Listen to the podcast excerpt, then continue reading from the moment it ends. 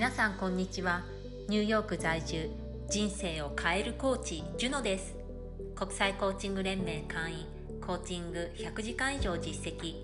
脳科学と心理学に基づく潜在意識を言語化するコーチングでもやもや悩んでいる女性が自分の答えを出して成長し続けて人や社会の役に立っていること充実幸せを毎日実感できるようになる人を増やしています。クリアな頭で自分の人生の富について考えられるように心を整えるヒントになりそうなことをお話しします。思いついたことをその場で撮ってるので雑音が入ったりしてますがよろしくお願いします。豊かな心を育てるためにストーリー朗読やいろんな分野で活躍する女性にインタビューもしています。新しい気づきや共感勇気など心を豊かにすることを自由にお受け取りください。ただいまこれであなたの人生が好転するパワー質問3選の無料 PDF をプレゼント中ですもやもや悩んでて人生を変えたい人好転させたい人もっと有意義な人生を送りたい人は概要欄にあるリンク先から受け取ってくださいね。プロフィール詳細欄にもあります。今日は今まで信じてきたことに反論して自由になるということについてお話しします。前回のエピソードで悪癖悪い癖、え、自分のためにならないような習慣をやめて心を整えるということについてお話しました。でその時に取り上げたケースと私の、え事例としては、え親に今までお世話になってきた人仕事上お世話になってきた人には、えー、毎年年賀状を出しなさい、えー、連絡を取り続けなさいっていうふうに言われてきてで私はそれをそうだなというふうに思って、えー、ずっと実践してきたわけなんですけれどもそれが負担になってたんですね。えー、何十年も、え、生活していると出会う人ももちろん、えどんどん増えていくのでお世話になった人がどんどん増えていってでそういう方たち全員にメールをするともうその準備をするのに1日とか2日とかもう丸1日2日とかかかってしまうようなそんな風になっていてで毎年、まあ、年賀状の代わりに新年の、えー、挨拶のメールを送ってたんですけれどもそれが負担になってたんですね。で中には、えー、嫌いだった人もいたわけです。パワハラ上司とか嫌だった人もいたわけです。でそういう人にも、えー、メールを出し続けていてでメールを書いていたり返事が来たりすると自分の気持ちを下げてしまってたんですね。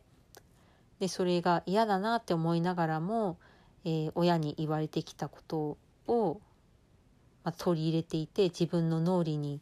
えー、その、えー、言われてきたことがこびりついていって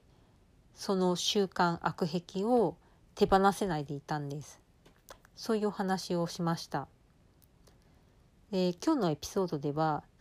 そういった、えー、自分のためにならない、え、信じていること考えとかに反論して、え、自由になるそのプロセスについてお話ししたいと思います。この例を取り上げて、えせっかくの、えエピソードの機会なのでここで反論処理をやってみたいと思います。まあ、私の頭の中ではそれをやっていたわけなんですけれども実際こうやって言語化して言葉に出したことがなかったのでまあちょっとやってみようかなというふうに思ったわけです。で、まあ、反論処理なんですけれども私が頭の中でやった一つはやったことの一つは、まあ、経験ですね自分の実体験から反論処理をしたんです。で具体的にはどういうものかというとまあ親が将来いつまたお世話になるかわからないからという理由で、えー、そうやって連絡を取り続けること新年の挨拶をすること年賀状を出すことって言ってたんですけれどもそれは、えー、親の世代の発想だなって思ったわけです。でどういう、えー、ことかというと親の時代っていうのはインターネットがない時代なんですね。で親が親の結婚にも表れてます。みんな自分の住んでいる生活圏自分の世界っていうのが結構狭いんですよね。私の親は2人とも、まあ、同じ地方に住んでいてそこで出会って結婚したわけなんですけれどもその昭和の世代の方たちは結構みんな身近同じ村とか都市で出会って結婚したっていう人が多いと思うんです。私たちの世代は遠距離恋愛とかそういうのも普通なんですけれどもそういうのが一般的じゃない。インターネットとかもない時代なのでビジネスも私生活ももう一つの都市で完結してたりするんです。一生同じ町に住んで、えー、住んでいるっていう人もいる。そんな時代なんですね。今の若い人たちにはちょっと相当もできないかもしれないんですけれどもそういう時代だったんですでそういう時代背景なのでで当時は、えー、終身雇用制度があった時代なのでみんな一つの企業に一生ずっと働き続けるんですね定年までずっと同じ会社で働くっていうのが一般的だった時代なんです。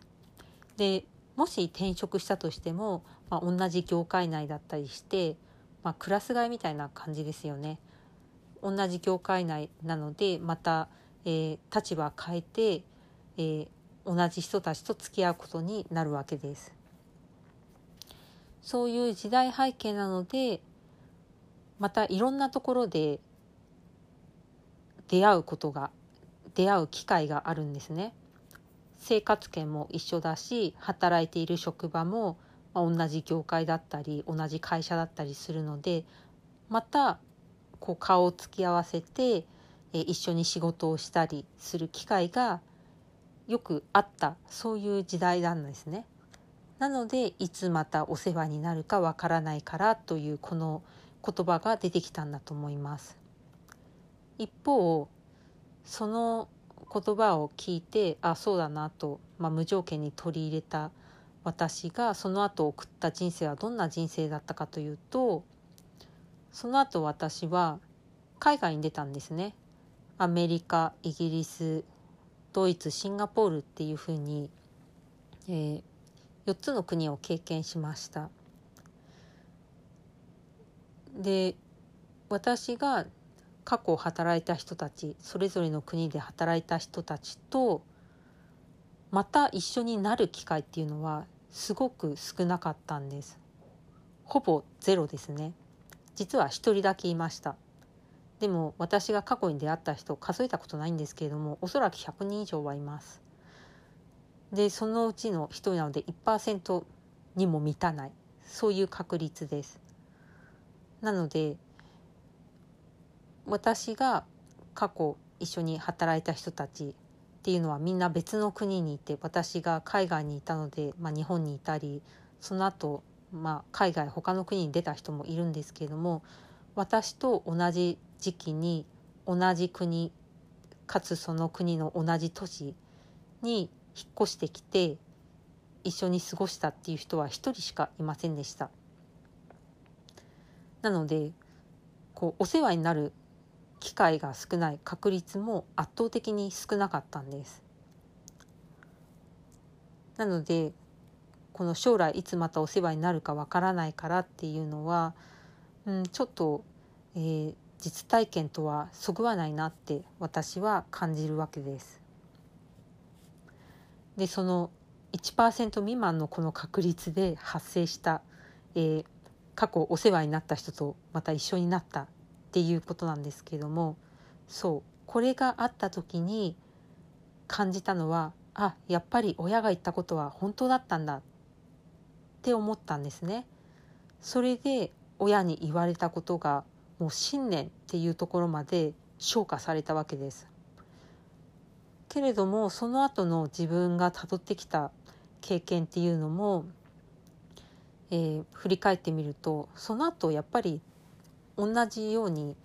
えー、同じ国で同じ都市でまた一緒に働いたりこう出会出会うというか付き合ったっていう人は一人もいなかったんですね。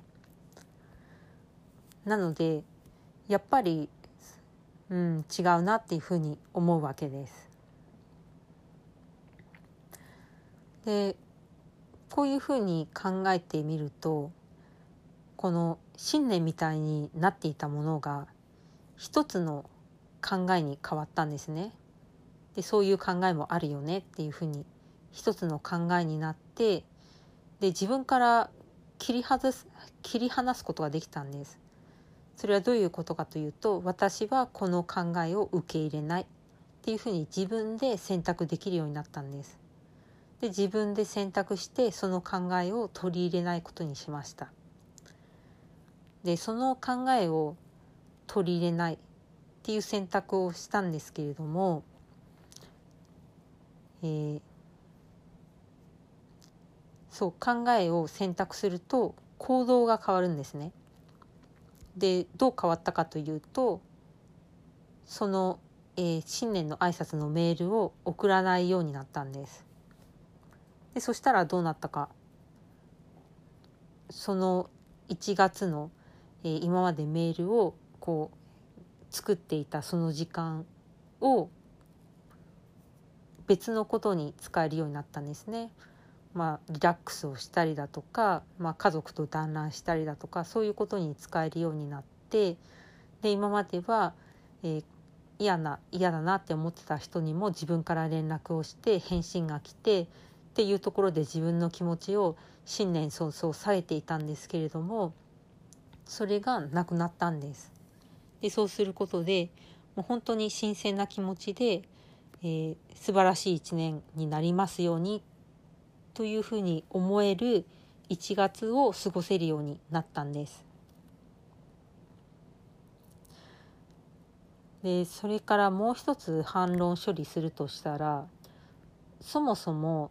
自分が困ってる時に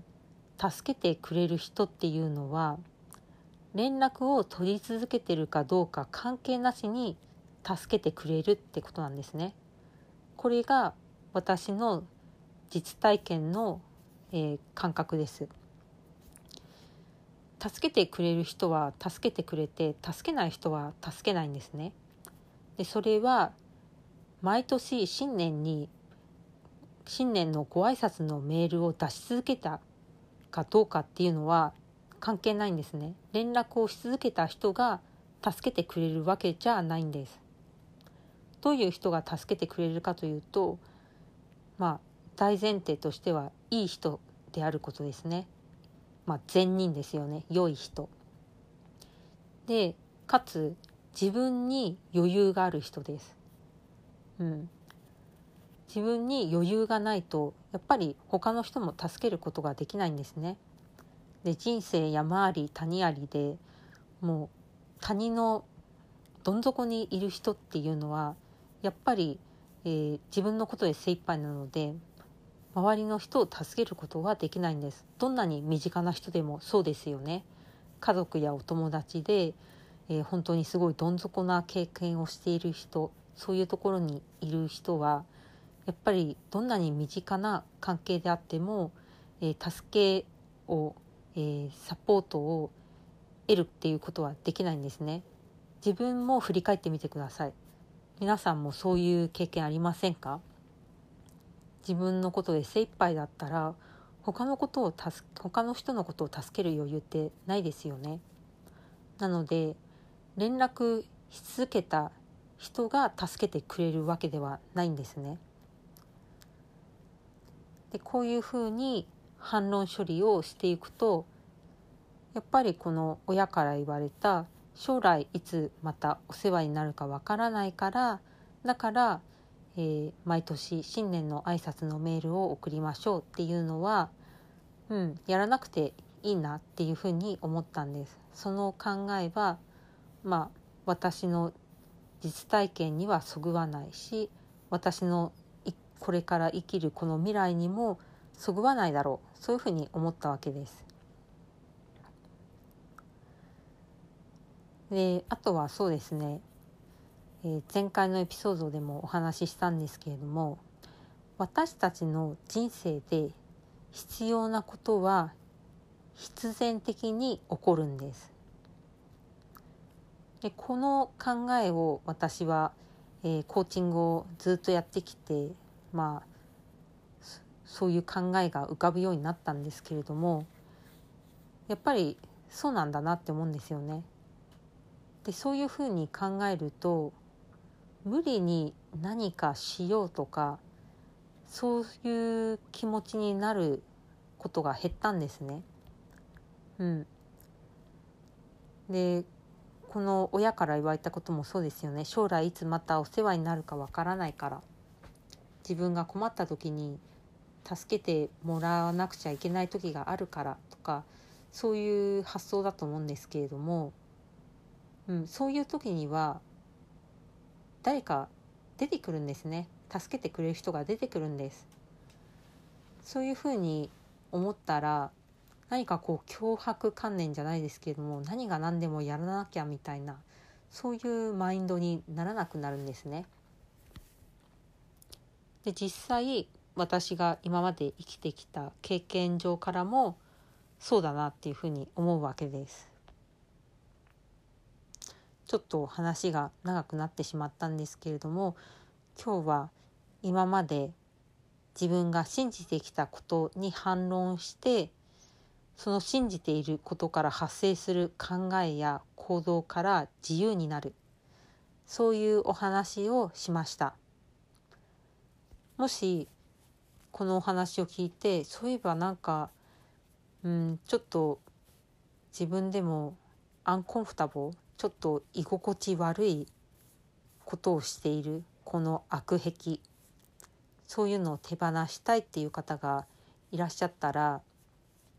その行動はどこから来ているのかどんな考えから来ているのかっていうふうにたどっていくとこの自分が信じていること無条件に無防備に取り入れてしまっているものっていうものが見えてくると思います。でそこについて反論処理をしてみてください。ではまた何か思いついたらお話しします。